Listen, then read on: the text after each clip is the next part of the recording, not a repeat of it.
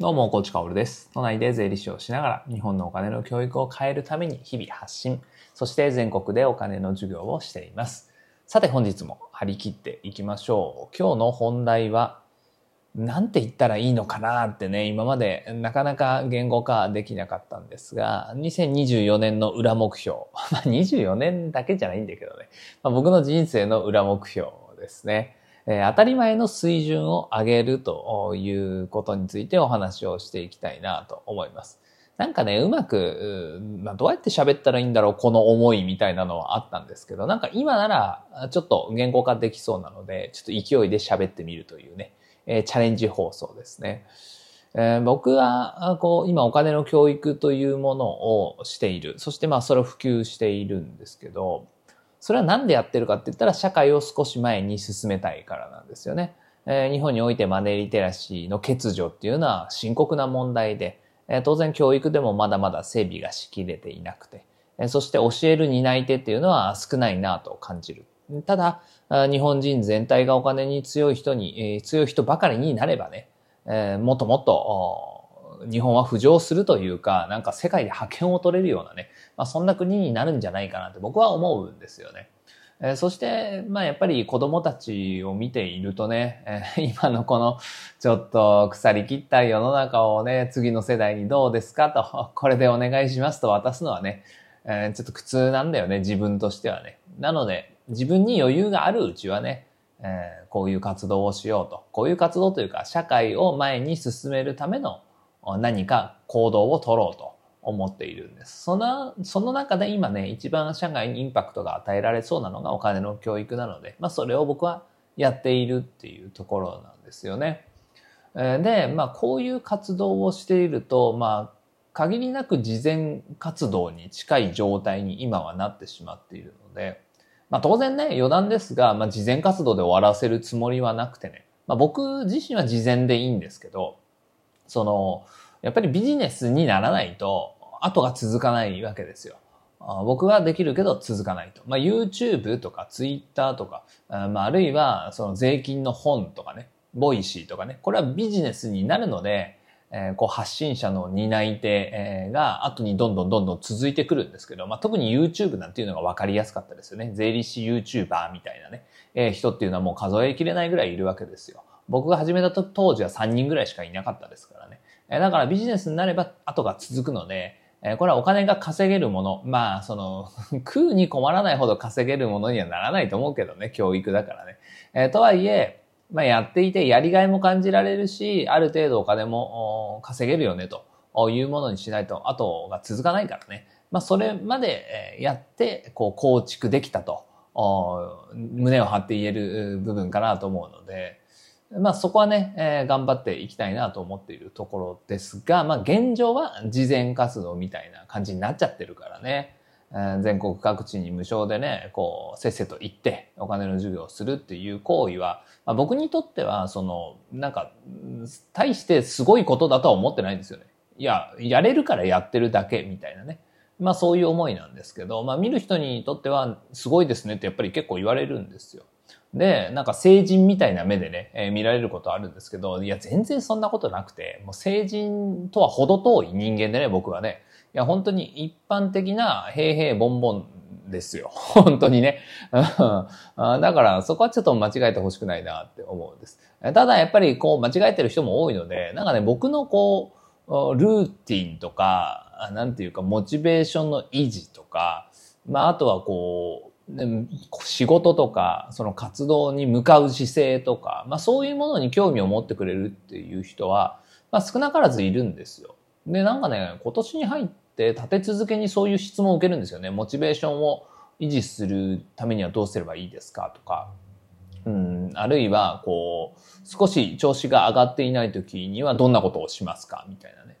で、まあ、そういうものを、こう、そういう質問を裁くって言ったらちょっと変だけど、話しているうちに、まあ、僕はどうしているんだろうな、みたいなことも考えるようになったわけですよ。で、なんかそこから、こう、言語化がうまくできてきたんだけれど、まあ、さっき言っていた、こう僕にとっては無償で全国各地を回ってお金の授業をするっていうことは当たり前なんですよね。で、これは当然自分に余裕がないと。自分が食うに精一杯しか稼げない状態になればやめるんですよ。まあ、だからそういうね、えー、そういう覚悟というか、まあ覚悟じゃないな。まあそういう前提があるから当たり前にできるんだよね。今は余裕があるからやりますと。まあそういう決まり事なんです。自分にとってはっていうね。当たり前のことなんですけど、この当たり前の感覚っていうのは、とっても重要じゃないかなって思うんですよね。なので、当たり前の水準をどんどんどんどん上げていきたいなと思うんです。例えば、まあ世の中の当たり前の平均って、社会に出たら週5で働くとか、うんえっと、1日8時間働く、土日は休む。これって当たり前だと思うんですよね。うん。で、この当たり前の水準っていうのを自分の中でどんどんどんどん自分らしく生きるために水準を上げる、もしくは水準をデザインするっていうのはとっても重要だなって思います。まあ、最近の大コーチはですね、7時半、朝の7時半には事務所に入っていて、で、まあ夜は7時半ぐらいに終わるっていうイメージなんですよね。まあ、昔に比べればね、デスクに向かう時間っていうのは減ったし、活動に当てる時間、発信に当てる時間っていうのは減ったんだけれど、まあでもね、2年前ぐらいに結婚もして、そしてまあ効率化を目指してね、今はそんな感じで落ち着いているというところです。だからまあ僕にとっては7時半に始まって7時半に終わるこの12時間、まあ仕事だよね。まあ仕事っていう意識もあんまりないんだけれど、まあそれに向かうっていうのは当たり前なんですよね。当たり前なんです。で、その12時間の使い方の中で、えー、例えばめちゃくちゃストイックに行くんであれば、休憩を全くせずに行くとか、やるとかね、えー、食事をほとんど食べずにやるとか、まあそういうものもあると思うんですけど、その当たり前の水準っていうのを僕はもっともっと高めていきたいなって思うんです。伝わりますかね？このニュアンスね、えー、別にその8時間仕事をすることが当たり前。12時間仕事をすることが当たり前。後者が偉いって言ってるわけじゃないですよ。自分にとって自分の都合のいいように、えー、自分の生活っていうのの当たり前をもっともっと構築していきたいなと思うんですよね。えー、だから、例えば、例えば極論だけれど、12時間集中し続けることが当たり前という水準になればね、え集中していないことは当たり前じゃないので、多分当たり前の方にすぐ戻れるんですよね。つまりモチベーションが落ちた時とか、調子が悪い時とかに、すぐ当たり前に戻れると思うんですね。だから、こう、モチベーション上がらないとか、まあ、あるいは調子があんまりね、上がってこないとかいうネガティブなものっていうのを自分の中で超イレギュラーなものにしておくってことですね。調子よく、平常運転で常にこう発信活動、そしてお仕事、授業などなど、それに立ち向かえる、それがもう当たり前であるっていう状態にしたいっていうことですね。そうすると、まあ、イレギュラーが発生した時にすぐに当たり前に戻ってこれると思うんですよ。だから、当たり前に毎日過ごしている、その水準っていうのをもっともっともっと高めていきたいなって思います。まあ、そのためにどうすればいいかっていうのは、ちょっとまだよくわかんないんですけど まあ、これがなんか綺麗に言語化できてるのかななんて思っているんですよね。あ、なんかね、この後、当たり前の水準が高い人の一例をいくつか挙げてきたかったんですけども、8分30秒ですね。ちょっと長くなっちゃうかもしれないな。まあ、最もわかりやすいのは、やっぱ大谷翔平選手ですよね。彼っていうのは多分ね、当たり前の水準がもうね、人間の中でぶっちぎりに高いんだと思います。え、ベースボールのプロなんだから、いや、というか私はベースボールが好きなんだから、ベースボールのためだけに生きるのって当たり前だよね、みたいなね。だから10時間寝て起きてる時間は全て野球に捧げるみたいな感じになるわけですよね。もちろんこの大谷選手の生きる態度っていうかね、まあ、これが自分に なんか少しでもエッセンスをね、もたらして参考になるんだったら、いや、それは素晴らしいことなんですけど、いや、あまりにもちょっと人間離れしていて、神の領域すぎてね、まあ、ちょっと参考にはならないなって思うところもあったりするわけですよ。で、まあ次に紹介する方もプロアスリートなんですけど、まあそしてこちらはちょっと参考になる、手触り感を持って参考になるとか言ったら大変失礼なんですが、でもなんかちょっとね、ヒントがね、ある気がするんですよね。それがラグビー選手のフランソワ・ファフ・デクラークという選手なんですけど、現在は日本のチーム、横浜キャノンイーグルスに所属していて、南アフリカ代表の選手なんですよね。で、南アフリカは、えっ、ー、と、ワールドカップで今2連覇中なんですが、まあ、その2連覇を達成したどちらの大会でもスクラムハーフというポジションでレギュラーでね、出ていたのがファン、ラファフ・デ・クラーク選手ですね。で、まあ、日本と戦った時にもいたので、印象に残っている方もいるかと思いますが、金髪で長髪でね、171センチだけど90キロぐらいあって、めちゃくちゃ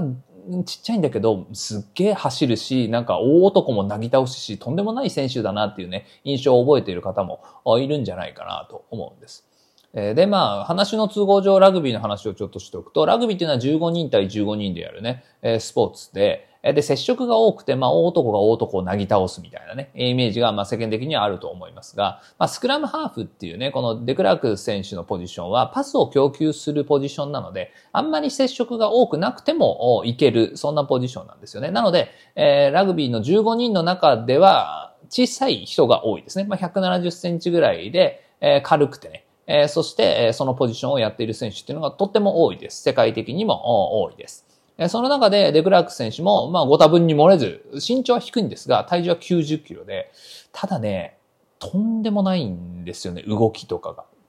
が。なんか、まず、こう、大男に果敢にタックルに行く姿勢が、まあ当然そういうシーンっていうのはスクラムハーフのポジションをやっている人でもあるんだけれど、めちゃくちゃ多いんですよね。もう先頭を切ってタックルをしに行くんですよ。一番ちっちゃい選手がですよ。だって南アフリカの代表とかだと2メートル超えてる選手って何人もいるんだけれど、その中でね、えー、自分のチームメイトと、まあ、いつも練習してるんですかね。171センチ、90キロぐらいのね、デグラーク選手が、まあ、ワールドカップとかだとね、イギリスとかね、まあ、ニュージーランドとかものすごい強豪国とやっていく中でね、2メートルの人とかにタックルしていくんです。で、あるいは、あの倒すんだよね。なぎ倒す時とかもあるんだよね。いや、それがなんか、そのメンタリティっていうのが半端じゃないなと思っていて。でも、きっと彼は当たり前の水準がめちゃくちゃ高いんだと思うんですよね。そのポジションとか関係なくて、ラグビーはそういう競技であると。で、身長とか体重とかも関係なくて、そういう競技であると。当然、スクラムハーフとしてパスを供給するという、ね、その与えられた、ね、ポジションの与えられた職務を全うするけれども、大男が突っ込んできたら、当然ディフェンスもするし、え、思いっきり突っ込むし、えー、っていうことをやるんですよね。で、まあ、ラグビーでラントシーンっていうのはあんまりない、紳士のスポーツですからね。ラントシーンっていうのはあんまりないんだけれど、でも、熱くなる時とかもあるんだけれど、デクラークはね、なんか2メートルの大男とかの胸ぐらとか掴むんですよね。うん。しかも笑いながら。うん、で、なんか、全然何も怖くないんだと思います。まあおそらく、まあ頭のネジは多分吹っ飛んでるとは思うんですけど、でも当たり前の水準が本当に高いんだろうな、ラグビーに対するね。だから、怪我も全然しないんですよね。っていう話をしたかったんですけど、まあただ今月に入って、えー、こう、手術をするというような一報がね、先ほど横浜キャノンイーグルスっていうチームのページを見ていたらね、書いてあったので、あ、そうか、まあもうそういう年齢かと思ったんですけど、まあ今まで、でもその小さな体でそういう動きをしてたら、怪我が多そうじゃないですか。でもね、なんか大怪我みたいなのって聞いたことないんですよ。まあ調べた限りないんですよね。だから、この人っていうのは、なんかヒントだなって思うんですよね。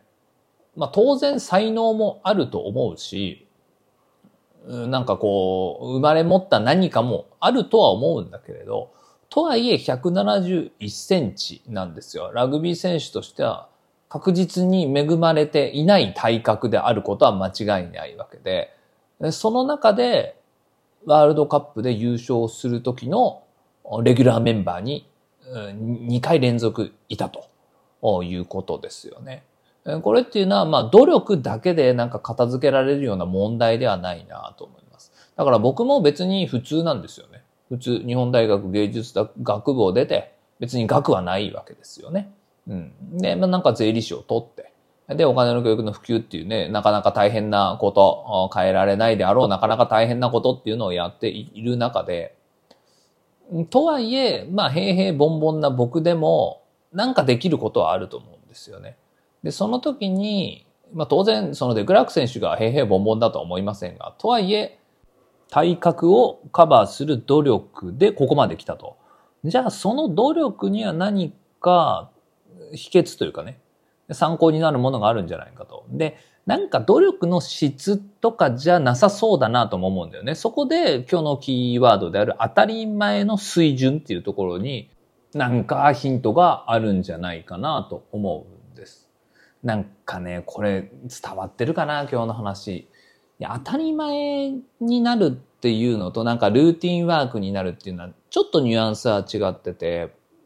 おそらく、おそらくね、これもう想像の範囲を出ないし、間違ってる可能性大なんだけれど、このデクラーク選手っていうのは先ほど言った通り、ラグビー選手として、こうあるべきだという当たり前の水準がめっちゃ高いんだと思います。で、そこには言い訳は一切ないんだよね。身長、体重関係ないと。ラグビーというのはタックルをする競技だから、タックルをするっていうね。で、別に相手がでかかろうがでかくなかろうがやると。そして、えー、グラウンドの中で一番走ると。いや、すごいんですよ。本当にね、人間離れした動きをするんですよね。で、試合終わった後もね、なんか疲れてないんだよね、顔とか見てるとね。常に、えー、こう、爽やかな顔をしてらっしゃる。だからその当たり前の水準を高める。まあ僕で言うんであれば、決められた時間事務所にいるっていうことはまあ当たり前にできてるんですけど、その中でその時間を当たり前に有効活用する。一秒たりとも逃さないというかね。無駄にしないというかね。それは今別にできてないわけですよ。こう、あちょっと休憩しようとかあるわけだよね。まあそういうのを当たり前に許さない。うん。その、ちょっと気合入れて頑張るとかじゃなくて、当たり前にしていくっていうことですよね。あとは、当然なんか腰痛がとか僕もあるんですよ。こう、運動不足がとか、そういうことも当たり前に起こさないっていうことですね。じゃあそのために何ができるかとか、あそういうことをもっともっと高い水準で考えていかないと、僕みたいなもんがね、もっともっと結果を出していくためには、まあそういうなんか当たり前の水準っていうものを自分の中の当たり前っていうもののレベルを結構高めないといけないんだろうなっていうのは、こういうね、小さい選手が世界を取っているのを見て、思うわけですよね。なので、まあこれは別に今年の目標とかではなくて、まあ人生の裏テーマですよね。え、まあ人間として、え、当たり前にこう生活していく中で当たり前にやる行動のレベルをもっともっと高めていきたいなと。で、まあ、それをどうするかはわかんないです。どうすればできるかわかんないです。なんか当たり前を、こう、レベルを上げようとしている時点でなんか当たり前じゃない気がするじゃないですか。だから、これは本当に日々の積み重ねで時間がかかることだとは思うし、えー、なんかそれこそ実はその当たり前の水準が持って生まれて高いみたいな場合もあるので、ちょっとよくわかんないんだけれど、あでも、現状のね、現状の目標としては、ああ、そういうことか、みたいなのは自分の中で今、負に落ちているという感じです。全然伝わってないかもしれないな、今日の話。まあそんな感じです。さて、今日は、あの、長くなりましたので、お知らせ簡単に。明日から3日、4日、土日でですね、よくぞフェスティバルというフェスにマンネリテダオとして出展をしていきます。で、MM テラスというところでね、ブース出してますので、ぜひ、お近くの方はね、港未来集合ということで、会いに来てくれたら嬉しいです。お金の授業、お金のワークショップ、カードゲームなどなど、いろいろやってますので、親子でお金を学ぶぞという感じでね、来ていただけたら嬉しいなと思っております。この放送のね、え概要欄にいろいろと詳細載せておきますので確認してください。それでは本日も張り切っていきましょう。素敵な一日をお過ごしください。最後まで聞いてくれたあなたに、幸あれ。じゃあね。